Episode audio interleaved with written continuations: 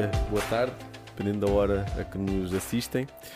Comigo hoje tenho a já habitual Ana Catarina Fidalgo e temos duas convidadas. Eu uh, daria oportunidade para elas poderem apresentar, depois introduzo o tema e vamos conversar sobre aquilo que, no fundo, tem sido a vida quer da Marta, quer da Priscila. Uma de vocês pode começar.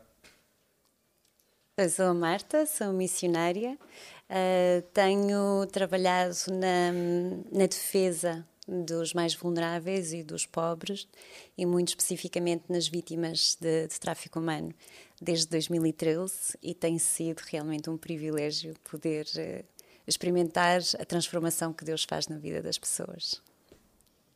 Boa. Eu sou a Priscila, um, sou casada com o Gilberto, nós temos dois filhos, a Valentina e o Pietro, e somos uma família missionária também desde 2010. Trabalhamos com imigrantes desde 2010 e a partir de 2016 começamos a trabalhar com refugiados e exclusivamente refugiados que sofreram perseguição religiosa nos seus países de origem. E passamos pela Tailândia, servimos a maior parte do tempo na Itália e agora estamos cá em Portugal. Boa. Uh, a Bíblia diz que o reino de Deus é um reino de justiça, paz e alegria. Mas acho que podemos uh, concluir que não há alegria sem paz e também não há paz sem justiça. E vivemos num mundo uh, impregnado de múltiplas injustiças e violências, e vocês têm dedicado grande parte da vossa vida a combater essas, essas injustiças. Talvez isso seja o maior sinal daquilo que Jesus nos responsabilizou a ser e fazer, né? enquanto igreja. Sermos sal e luz do mundo. Hum. Nós gostaríamos de ouvir um bocadinho mais da vossa experiência, dos vossos últimos anos. Sei que já passaram por diversas instituições e também já foram, digamos, ativistas de justiça social ou de direitos humanos uh, em diferentes frentes e gostaríamos de explorar um bocadinho isso e ouvir o vosso testemunho uh, acima de tudo. Eu posso começar, portanto, o meu percurso começa na Índia com a Operação Mobilização.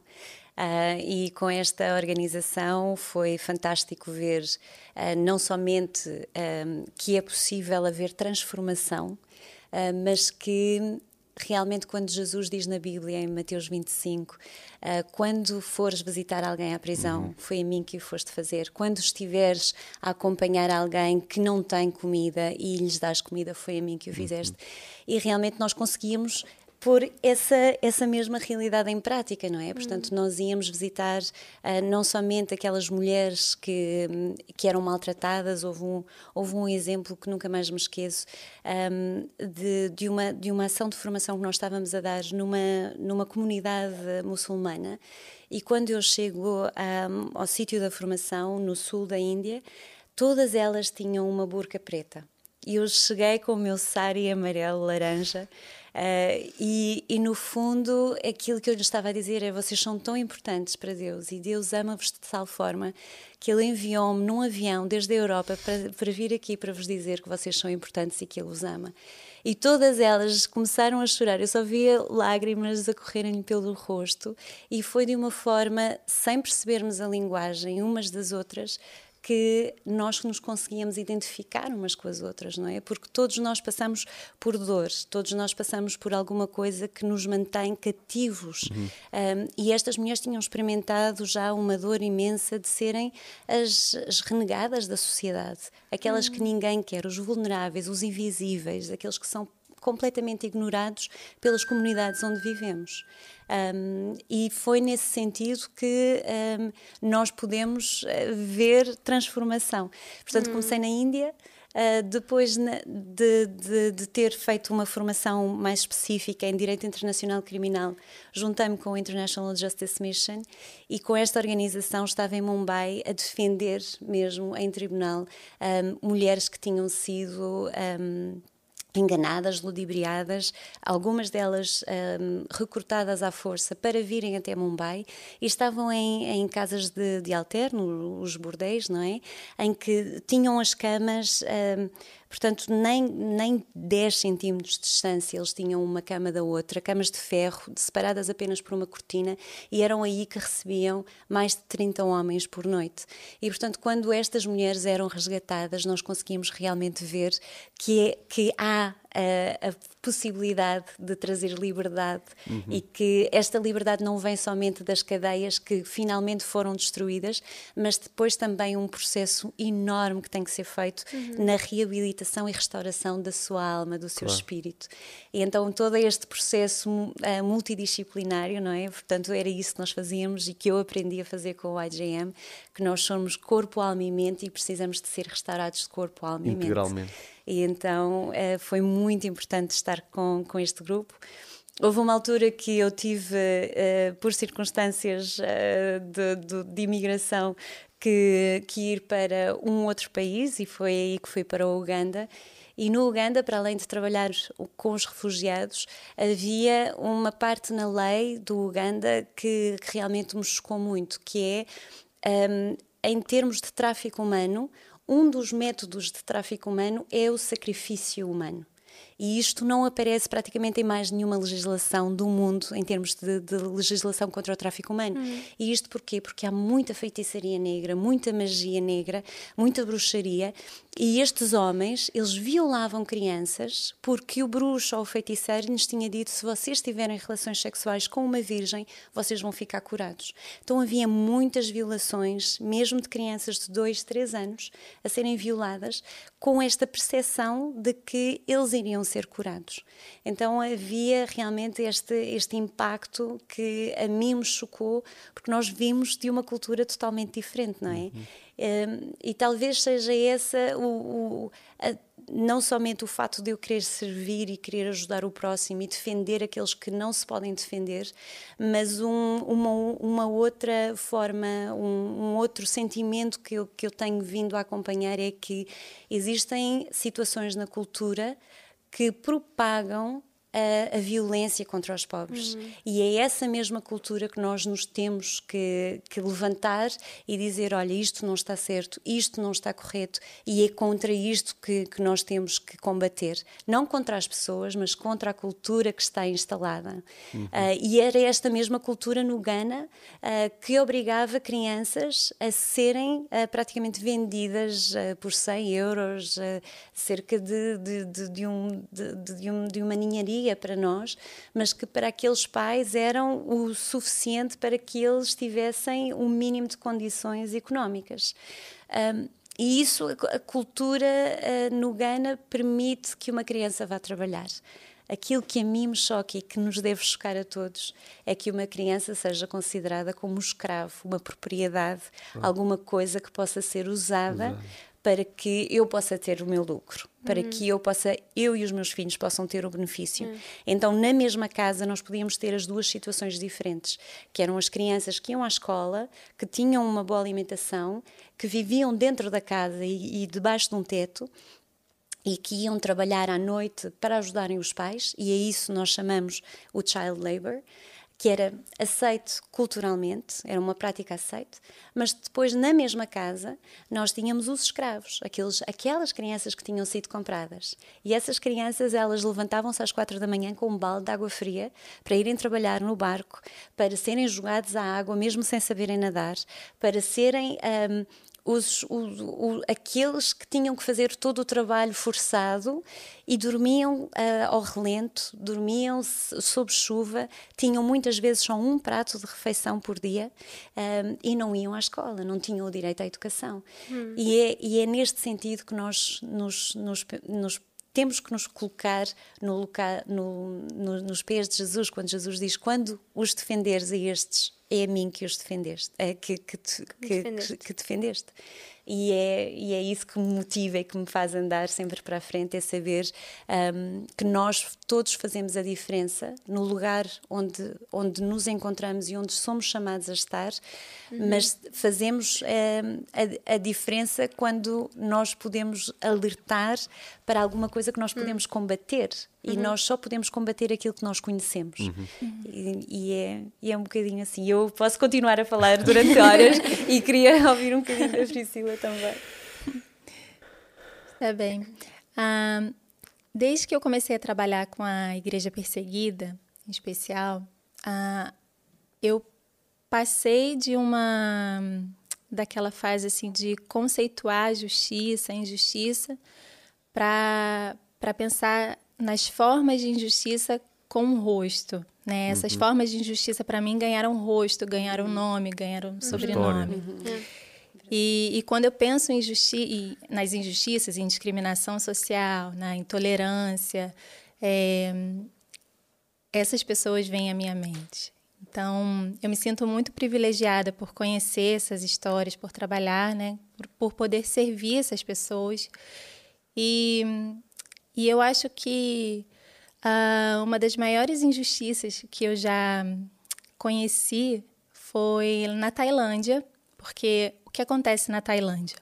Um, os cristãos que são perseguidos nos países de origem, eles voam para a Tailândia porque até então a Tailândia era sede da, do escritório da ONU para refugiados.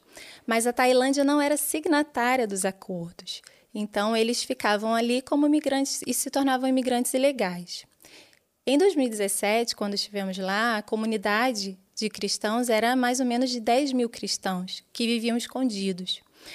E, e lá, ah, eu, eu, quando eles são presos, né, eles vivem com a iminência de serem levados para o centro, de, centro de detenção e com condições extremas.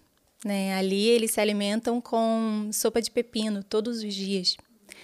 E eu pude visitar um desses, o, centro de detenção e eu fui visitar uma senhora de 80 anos ali. E quando eu cheguei ali, ah, eu tinha uma ideia de, de prisão ah, em que eu poderia encontrar com a pessoa individualmente. E, e eu lembro que o, o, meu marido já tinha ido à prisão e ele falou: Olha, eu orei com, com, a, com, a, com quem eu fui visitar. E eu cheguei lá com a minha, com a minha Bíblia e, e perguntei: eles fazem a revista, você precisa deixar tudo. E eu falei: Posso entrar com a Bíblia? E a pessoa me olhou assim e falou: Tá bom. E quando eu entrei, a, o nosso encontro não era individual, tinha um. Inclusive, a, a BBC fez uma, um documentário sobre isso. Existia um corredor, uma grade, um corredor e outra grade. E eles ficavam ah, de um, desse lado, um policial ficava nesse corredor e nós ficávamos do outro lado. E pensem assim, todas as pessoas gritando para serem ouvidas, eu falo baixo, né? Uhum. As pessoas gritando para serem ouvidas e as outras pessoas também gritando. E eu, quando entrei com a Bíblia, parei ali e fiquei. O que, que vai acontecer? Eu desesperei, desesperei, porque eu falei, eh, nem, nem naquela época nem o inglês eu falava direito. E eu pensei, eu não vou ter serventia nenhuma aqui, né? Nenhuma. Sentei num banco, enquanto todo mundo já estava se falando, se comunicando, eu sentei no banco e falei assim: Deus, não vou servir para nada. Por que, que eu vim para vim cá assim? Eu não vou ter serventia nenhuma. E aí Deus falou comigo assim: se você estivesse no lugar dela, né? É, o que você gostaria que fizessem por você? E ali naquele momento eu pensei: eu gostaria que alguém me olhasse nos olhos e me reconhecesse. Hum. E aí ele falou, então vai e faça. Yeah. E aí eu fechei minha Bíblia, Cheguei, entrei na, na, na gradezinha, arrumei um espaço na gradezinha, encontrei essa senhora ali. E ela provavelmente, assim, mesmo que eu falasse, já devia ter os ouvidos cansados, né? A voz também, não, não, ela também não gritaria. E eu cheguei ali, entrei na gradezinha, né? Encontrei um espaço e nós ficamos assim, nos olhando, né? Por alguns minutos. E eu só olhava assim nos olhos dela. E ela para mim, em um determinado momento, a gente fez assim, né? E, e não precisou palavras, né? E a gente conseguiu se comunicar. Mas para mim, assim, essa qual é a justiça que há ali, né? De ter uma senhora de 80 anos que o crime dela, né, é, é a fé que ela tem, uhum. a fé em Jesus que ela tem. Ela está ali por causa disso. E, e não há nada que de diferente para mim, né? Eu poderia estar ali naquele lugar. E, e essa foi uma grande, uma grande injustiça, né? Uma das grandes injustiças. Nós acolhemos refugiados ah, em Trento, que conhecemos um menino é, que andou é, do, durante dois anos para poder chegar até Trento. E conhecemos ah, refugiados que fizeram a travessia pelo Mediterrâneo. E qual é a justiça que está ali? Né? Então, ah, eu penso que nessas formas de, de injustiça, elas têm rosto para mim. Yeah. Né? Então, hum. quando lá na Tailândia também é, eu conheci um pastor que cuida daquela comunidade, ah, estivemos com ele no último dia do recurso dele. E o recurso foi negado. E, e a gente tinha um monte de visitas para fazer ali.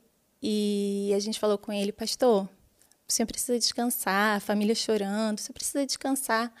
E ele falou, e ele falou assim, olha, eu tenho uma agenda para cumprir, eu tenho pessoas para cuidar. E eu só peço a vocês uma única coisa: não deixe transparecer para a minha comunidade que o meu último recurso foi negado. Então, é isso.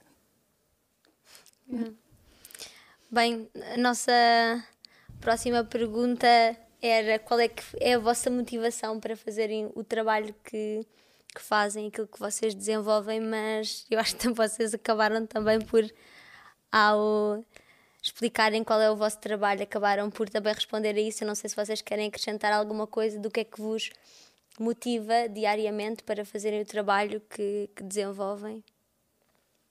Eu, eu, acho que foi um bocadinho aquilo que nós falámos já, não é? De, um, o fato de termos fome e sede de justiça, uhum. um, de, de, como Provérbios 31, 8 e 9 diz, erga a tua voz para defender aqueles que não se podem defender. Uhum. E como alguém que é apaixonada, um, não somente pelos ensinamentos de Jesus, mas que quer seguir aquilo que Jesus diz. Hum. Uh, Jesus diz: ama o teu próximo como a ti mesmo. E como é que nós nos podemos amar se nós sabemos que há pessoas nesta sociedade que continuam a ser os invisíveis? Hum. Aqueles que na sociedade indiana são os intocáveis e continuam a ver, não é? Eu ainda agora estava uh, na Baixa Lisboeta e imensa gente que é invisível que todas estas pessoas que, que, que, estão a passar pela Baixa de Lisboa passam por elas, mas é como se elas não estivessem lá, é como se elas não existissem. Se formos ao intendente a, a, mais, mais, mais, mais para a noite, vocês vão ver imensas mulheres que ninguém vê. Uhum. E que não sabem a dor delas. Eu lembro-me há uns anos atrás estava a falar com um elemento da Polícia Judiciária e ele dizia que um dos, um dos, dos uh, trafficking rings, uh, portanto, um, eu já não sei a palavra em português, ajudem-me, por favor. Uh, Repete. Trafficking ring. Um, Trafficking Ring. um, dos, um, de, um, dos ciclos de, de, de tráfico uh, daqui de, de Lisboa. Okay com, uma, com mulheres que estavam a ser uh, compradas e, e, vendidas na indústria do sexo, foi desmantelado uh, porque um dos polícias que estava a almoçar ali perto do Martim Muniz uhum. tinha um, ouvido a mulher a perguntar se podia ir à casa de banho. E para ele, ele achou aquilo estranho, no estilo. Então, mas mesmo uma prostituta, ela tem a liberdade de saber quando ela quer ir à casa de banho, não é? Agora, tu teres que ter uma submissão completa Uhum. A, a, ires a, a, poderes ir à casa de banho é o controlo e portanto isto são um daqueles indícios que nós também temos de alguém que está a ser um, efetivamente controlado uhum. um, e, e, tem que ser eu acho que esse também é um motivo que nos leva a agir uh, que é nós sabermos que nós podemos fazer a diferença e muitas das vezes é como se fosse uma um, um, um, um comboio não é? Um comboio daqueles a vapor que demora algum tempo até realmente entrar em velocidade uh, de cruzeiro, mas quando começa, quando a igreja entra em velocidade de cruzeiro, então a justiça divina ela vem, não é? Uhum. Um, e, e, eu lembro-me uh, perfeitamente de, de num dos, dos de, de, umas ações de formação que nós dávamos, uh, nós ensinávamos estas mulheres que tinham sido resgatadas a fazerem um, de trapos velhos, de, uhum. de saris que que já ninguém usava, uh, elefantes lindos e pulseiras e, e, e sacos lindos.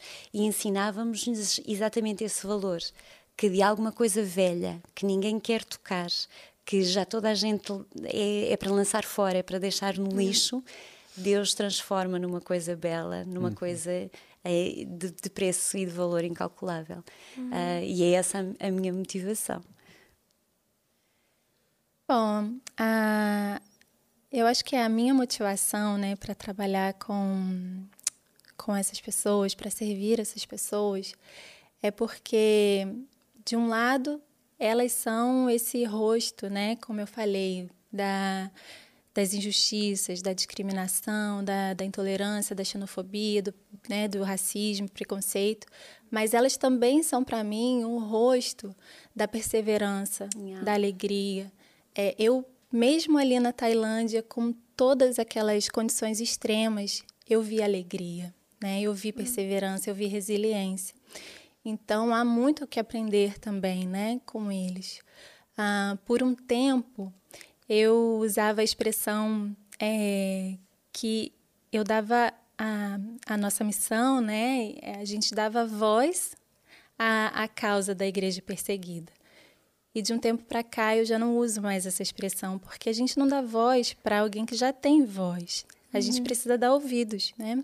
Uhum. E a gente precisa, de uma certa maneira, ser como aqueles megafones. Eu não sei se aqui em Portugal é, é, sim, sim. é megafone, uhum. né? Que você é, é um instrumento para para ampliar, para fazer com que essa voz chegue a lugares é, onde, ela, onde ela não chega, né? E uhum. causar barulho, causar mesmo incômodo ah, ao redor. E, e eu acho que essa é a minha motivação. Assim, eu desejo muito ser esse instrumento que, que leva o incômodo, sabe, para as estruturas. Ah, eu acredito que, que a igreja ela pode ser ah, muito assistencialista é, e ela também pode ser ah, revolucionária, sabe? Uhum. Yeah. Então, acho que a gente pode ser tanto quanto. Hum. E, e é isso que me motiva, é fazer esse esse encontro entre a igreja, que está num contexto, é, sobretudo a igreja na Europa, que está num contexto ah, estável, hum. e fazer com que a gente olhe né, para a causa da igreja perseguida. A conversa está excelente, mas vamos tender para concluir. Mas queria pegar naquilo que a Priscila acabou de dizer e também na pergunta que a Marta fez na sua intervenção no, na conferência do Refletir. A Marta dizia que a igreja na Europa está estável. E a história tem-nos dito que sempre que a igreja é perseguida, a igreja cresce. Uhum. Cresce, isto uhum. é, espalha o Evangelho e vive de acordo com os valores do Reino de Deus. E também a história tem-nos dito, e eventualmente até temos experimentado em certa medida isso, que quando há uma estabilidade há também um inconformismo. Não. Não é? Uh, lembrando, por exemplo, o, o Martin Luther King ativista também dos direitos uhum. uh, civis dos Estados Unidos. Ele tem um livro, uh, A Força de Amar, e tem um uhum. capítulo sobre o inconformismo. Uh, portanto, pensando nisto, na, nesta, nesta, nesta questão da estabilidade que por vezes também nos coloca numa zona de conforto e, e de excesso inconformismo, e fazendo a ponto para a pergunta que tu uh, nos colocaste e que me interpelou particularmente, que é onde é que está a Igreja no meio de tantas injustiças? E claro, podemos falar das injustiças ali em Ceuta, no Ghana, uh, na Tailândia, mas eventualmente, ou arrisco a dizer, seguramente que no nosso círculo, na nossa cidade, no nosso bairro, no nosso país, há também muitas injustiças. E a pergunta, e eu gostaria também que vocês agora assim telegraficamente uhum. dessem uma espécie de, de, de, de, mensagem pastoral para a comunidade. Onde é que está a igreja no meio de tanta injustiça? Queres começar? Ah, bem, ah, quando eu ainda estava na Itália, uma amiga me falou sobre a Casa da Cidade. E a Casa da Cidade se tornou conhecida para mim como uma igreja que, que se preocupava, que se relacionava com a cidade. E, e eu acredito que a igreja tem esse papel central de ser resposta para as injustiças uhum. aqui, da, aqui da cidade e ser conhecida por isso. Yeah. Eu, eu vou ler uma, uma, uma, citação aqui do, do Nelson Mandela. Ele diz: Ser livre não é somente libertar-se das correntes, mas viver de uma forma que respeite e que fortaleça a liberdade dos outros. Um, e nós vivemos numa sociedade que não é de todo igualitária uhum. e nós temos que ser o exemplo de como transformar situações que parecem barreiras e obstáculos em oportunidades de uhum. trazermos essa, essa ligação e essa união até que haja liberdade para todos uhum. e haja justiça para todos. É. Uh, há bocado uh, tu também estavas a falar acerca de nós termos de estar uh, atentos, não é? Um, e eu acho que isso também acaba por ser uma, uma solução. Uh, eu estava, um, estava a pensar, um, e a verdade é que nem todos nós, ou a maior parte de nós, não podemos fazer tra o trabalho que vocês fazem, porque senão uhum. não havia ninguém que fizesse os outros trabalhos. Portanto, muitas das pessoas que nos estão a ouvir, ou talvez todas as pessoas que nos estão a ouvir, uh, não fazem o trabalho que vocês fazem naquelas 8 horas diárias ou que, qualquer que seja o vosso horário.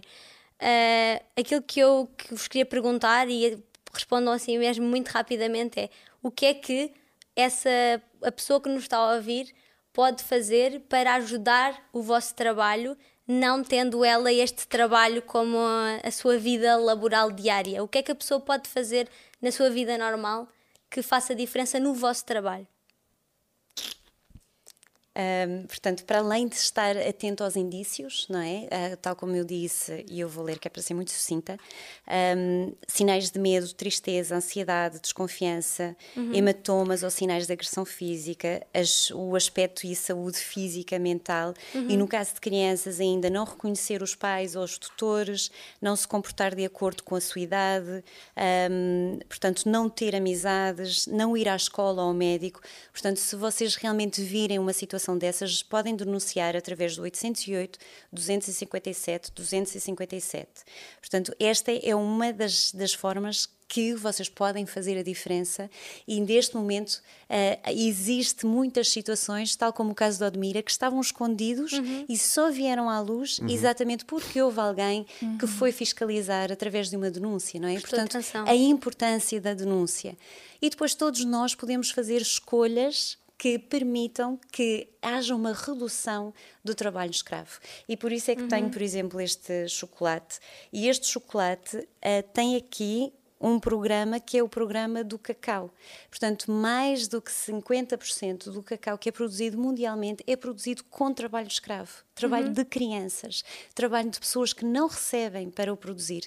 E esta pode ser exatamente a nossa forma de combater o trabalho escravo, a nossa forma de combater o tráfico humano. Saber exatamente aquilo que nós estamos a comprar, porque se não houver a procura, não Exato. há oferta. Claro. O que é que estamos a financiar? Claro. Exatamente. E portanto, o que é que nós estamos a financiar? Que uhum. roupa é que nós estamos a comprar? Uhum. Será que esta roupa que nós estamos a comprar está a ser produzida por alguém no Bangladesh a dormir debaixo da, da máquina de costura que tem que trabalhar mais do que 20 horas por, por dia em uhum. fábricas cheias de químicos e que não recebe nada porque ela própria tem uma dívida para pagar e o traficante não a deixa sequer sair dali e ver os seus filhos. Portanto, uhum. que, que tipo de escolhas é que nós estamos a fazer? Uhum. Ah, pensando no público que, que eu trabalho, que são os imigrantes, ah, eu penso que quem está a nos ouvir agora pode contribuir com a integração dessas pessoas na sociedade. Um, essas pessoas quando migram, né, eles deixam tudo e chegam aqui sem ninguém, não conhecem ninguém. E uhum. eu acho que todos nós, e a igreja pode ser bastante intencional nisso, uhum. uh, de se tornar o capital social desses uhum. imigrantes, né? Fazer parte dessa, ou criar uh, do zero às vezes, né, a rede de apoio ah, desses imigrantes. Eu conheci um, um, refugiado, nós acolhemos um refugiado é, na cidade de Trento, lá na Itália, e fiz essa mesma pergunta para ele: como que você se sentiria integrado a, a, na sociedade italiana? E, e, ele respondeu assim: como eu posso pensar em integração é, se eu venho, e aí ele, ele estava a se referir à igreja, ah, em si, ele, como eu posso me sentir integrado se eu venho aqui há dois anos e ninguém aperta a minha mão? Hum. Então, eu acho que existem formas muito simples para a gente sinalizar o reino, existem formas muito simples ah, de combatermos as injustiças, ah, e eu acho que todos nós podemos contribuir com a integração dessas pessoas. Termino a agradecer-vos imenso pela vossa disponibilidade em estarem aqui, em partilharem um bocadinho da vossa história e do nosso trabalho, do vosso trabalho uh, connosco. E também com um desafio para todos aqueles que nos veem para que possamos realmente estar atentos, sentirmos a, a dor do outro como a nossa. E se tiverem alguma pergunta uh, sobre aquilo que nós acabámos de falar, podem falar com qualquer um de nós e nós vamos encaminhar-vos também para que possamos ser ativos nesta, nesta ajuda à sociedade e sermos a resposta aos problemas que, que são atuais e que precisam da nossa ajuda e da nossa atenção. E é isso. Até à próxima.